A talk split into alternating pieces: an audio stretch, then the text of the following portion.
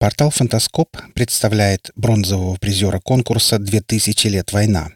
Рассказ «Воронка». Авторы Дмитрий Липатов и Ворона. Слева, километрах в трех от ямы, столб черного дыма. Небо над питомником темно-серого цвета. На немецком аэродроме переполох. Беспорядочная пулеметная стрельба, разрывы снарядов. Низко над землей проходят два юнкерса. Самолетный гул еще долго отдается дрожью в теле. Желтые кресты проносятся перед глазами змеиным хвостом. Осунувшееся лицо летчика с повязанным на шее шарфом напомнило морду гадюки. «Сука, как больно!» Старлей попытался вытянуть ногу из-под груды тел. Плита саркофага, сложенная из серых шинелей, топорщится сапогами, как под копирку аккуратно прибитыми подковами. Неглубокая воронка стенками чана на костре у чертей жжет спину. На мушке у двух торчащих из горы мяса карабинов песочный отвал. Номерная погонная пуговица остывшего соседа пытается выдавить глаз. Андрей напряг шею, за шиворот плюхнулась горсть песка. Холодная пайка приятно остужает пылающую спину. Слоеный пирог сочится алым джемом. Кое-где начинка покрывается бордовой коркой. Трупного запаха не ощущается, но от вида вывороченного ливера подташнивает.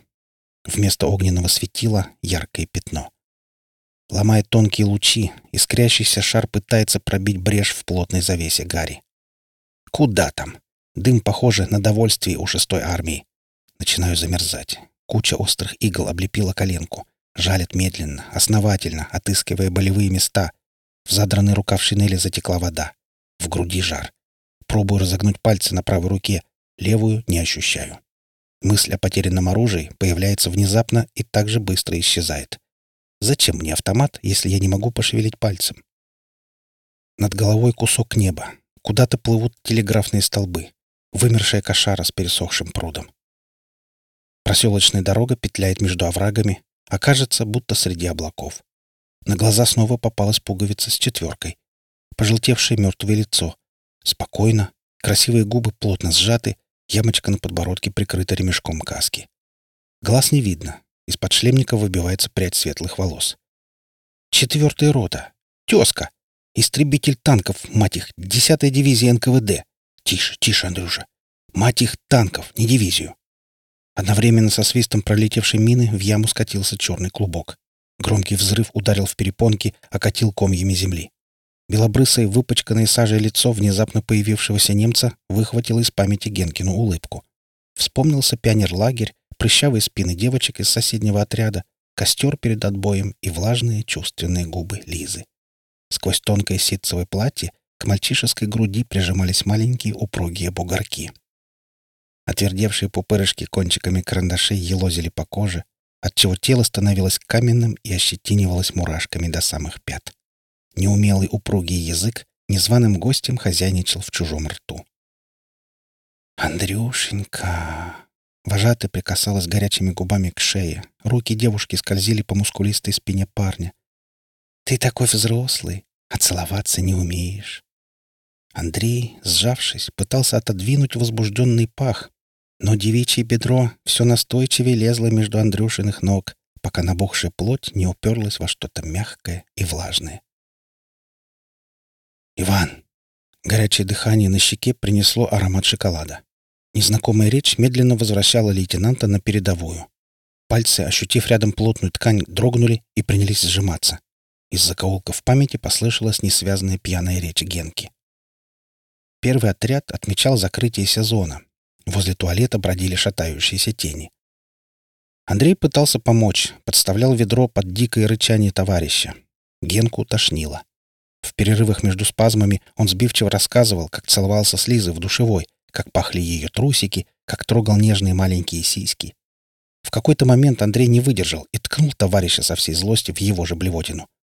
Затем Генка грязно выражался, хохотал, изображая очкастую физиономию начальника лагеря, устав, прижался мокрым, дурно пахнущим лицом к Андрюшиному плечу и разрыдался. «Иван!» — кто-то мычал, словно теленок, не давая досмотреть Генкин бенефис. Блеснул серебряный кант на пилотке, Взмахнула крылом ворона, улыбнулась стальными зубами мертвая голова. В воздухе повис запах моторного масла, лишь изредка перебиваемый пороховыми газами. Обстрел усилился. Невдалеке слышались разрывы тяжелых снарядов. «Иван!» Лезвием ножа фашист пытался раздвинуть сжатые, словно тиски, челюсти лейтенанта. Гортанная немецкая речь превращалась в тихую, заунывную деревенскую песню. Перед глазами раскинулось порезанное комбайнами бескрайнее поле золотой пшеницы. Блеснули голые коленки дородной бабы на таку. Облокотившись на вилы, застыл старик у дороги. Хрустнул зуб, цепкие пальцы новоиспеченного товарища по несчастью, вдавливая щеки, пытались открыть рот. Наконец это ему удалось. Затрепетал от прохлады язык. Вздохнула полной грудью горло. Что-то похожее на большую таблетку влезло за щеку. «Хорошо, хорошо, Иван!» «Млеко, яйко!» Распухший от пузырящейся слюны язык связывал слова. Андрей попытался выплюнуть инородное тело, но чужая вымазанная мазутом рука крепко сдавила губы.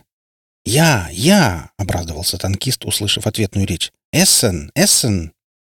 Выглянувшее на минутку солнце окрасило уши немца алым цветом. На веснушчатом лице запечатлелось выражение внезапно свалившегося счастья.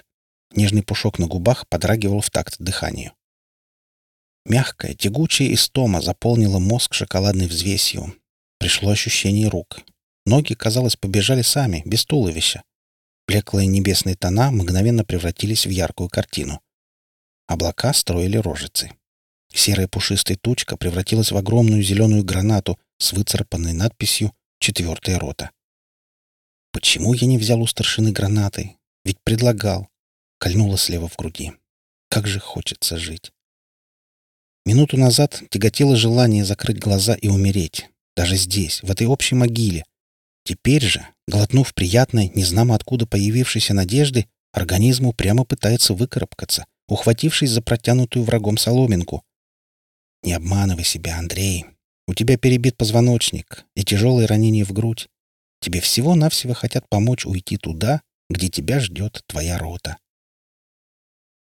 «Фройндшафт, Иван!» Веснушчатый детским ртом схватил таблетку. Запрокинулась голова, дернулся кадык на гусиной шее, немец крикнул что-то гневное в небо, запил произнесенное из фляжки. «Сука ты, Ганс эсэсовская, а не Фройнд!» Андрей почувствовал, как громко забилось сердце. Боль в груди исчезла, на смену тоске пришла беспричинная радость. Старлей попытался рассмеяться, но захлебнулся кровавым кашлем. «Так как же хорошо-то! Хоть снова в бой!» Выдавив на подбородок тягучую солоноватую жижу, лейтенант прикрыл веки, представил себя бегущим по дороге. Противотанковое ружье оттягивает руку, противогазная сумка набита патронами. Прохлада песка не угнетает. Осень радуется вместе с бойцами, дрожащими на ветру золотым покрывалом. В прорези прицела бронетранспортер. Редкие деревья, спокойные, обыденные лица пехоты делают выстрел ненужным, оберегая от лишней смерти природную гармонию. В глазах офицера вермахта тоска. Степной аромат, веками сложенный из запахов ковыля, полыни и песка, окутывает мозг девственной пеленой. Не тронь, и не будет худо. Но приказ есть приказ. Как говорил майор на допросе, «Бефель ist Бефель». Расстегнув черную пуговицу рядом с правой подмышкой, Фриц откинул лацкан куртки и вытащил из внутреннего кармана ворох фотокарточек. «Ван!» — проглатывая от счастья букву, он вытянул дрожащими пальцами первый снимок. «Муттер! Ван!» Глаза Белобрысова наполнились влагой. На фоне небольшого домика стояло три человека. Мужчина в шляпе и галстуке светился от радости.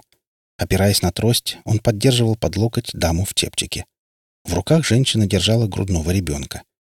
Скудный пейзаж с лихвой скрашивали лица родителей, трепетное отношение к позднему младенцу которых вызывало горячую волну в груди. Поцеловав несколько раз каждого на карточке, Ганс принялся сбивчиво рассказывать о невесте, судя по появившейся девушке с тонкими косами и выпученными глазами. Над осиной талией, утянутой широким поясом, нависала аппетитная грудь. Как у Танюхи из штаба. Не меньше четвертого размера, подумал Старлей. Андрею тоже было чем похвалиться. Две фотокарточки детдомовских братьев и отца народов, захлебываясь в левом кармане кровью, скромно ожидали участливого зрителя. От внезапного шороха на кромке ямы обвалился пласт песка. Оголились белые корни кустарника, срезанного осколками. В обнажившейся норе зеленая ящерица вяло шевелила хвостом. Отверстие в вороненой стали ствола как черная дыра вселенной притянула взгляды обоих бедолаг. Закопченное лицо в ушанке было похоже на пушечное ядро. Холодный блеск серых колючих глаз застрял в горле немца противотанковым ежом. Сошла улыбка с мертвой головы. Имперский орел, спрятав клюв под крыло, выпустил из когтей рубленый крест. Под траками штурмового нагрудного знака «Панцерваффе» горела земля. Двадцать пятая атака была последней. Короткая очередь поставила точку в монологе танкиста. Он глупо улыбнулся, завалился на бок. Падающие на дно ямы родственники тревожно наблюдали с глянцевой бумаги за родником, алой юшкой, бившим из глаза любимого сына и жениха. По сыпучему склону скатились две фигуры. «Не бзди, браток!» Тот, что покрупнее зыркнул по яме, ткнул стволом автомата в грудь танкисту. «Враг будет разбит! Победа будет! За нами просили не занимать!»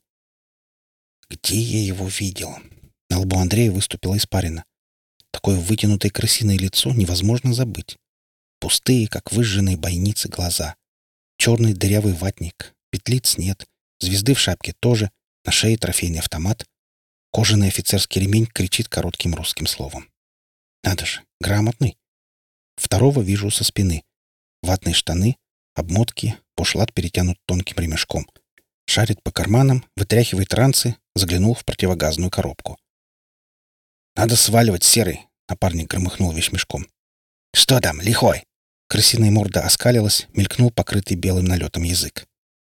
«Несколько котлов, портсигары, рыжье с фиксами. У танкиста марафет». Красный алюминиевый тубус перекочевал в руку бугра. «Это не морфий». Серый бросил таблетку под язык, соскоблил ногтем орла с крышки, оставил только свастику. «Панцер-шоколад. Тоже наркота». Долго гонял во рту колесо. «С этим что будем делать?» Аккуратно приподняв полу шинели Старлея, Серый присвистнул. Не жилец. Дырень в кулак. До наших километра два. А до наших... Лихой осторожно выглянул из ямы. Рукой подать. Дернув за язычок кобуры танкиста, Серый услужливо улыбнулся. «Данкишон, гер унтершарфюрер!» Сбросив обойму парабеллума в ладонь, Серый прищелкнул языком, загнал магазин резким ударом обратно. «Не оставлять же его одного!» И, немного подумав, добавил. «Живым!» Звук пистолетного выстрела утонул в грохоте канонады. Затянуло дымком ненасытную утробу люгера. Молчаливые хозяева воронки безучастно наблюдали, как гости, ловко орудуя локтями, медленно растворялись в мираже Волжской степи. Вы слушали рассказ «Воронка». Авторы Дмитрий Липатов и Ворона. Читал Олег Шубин.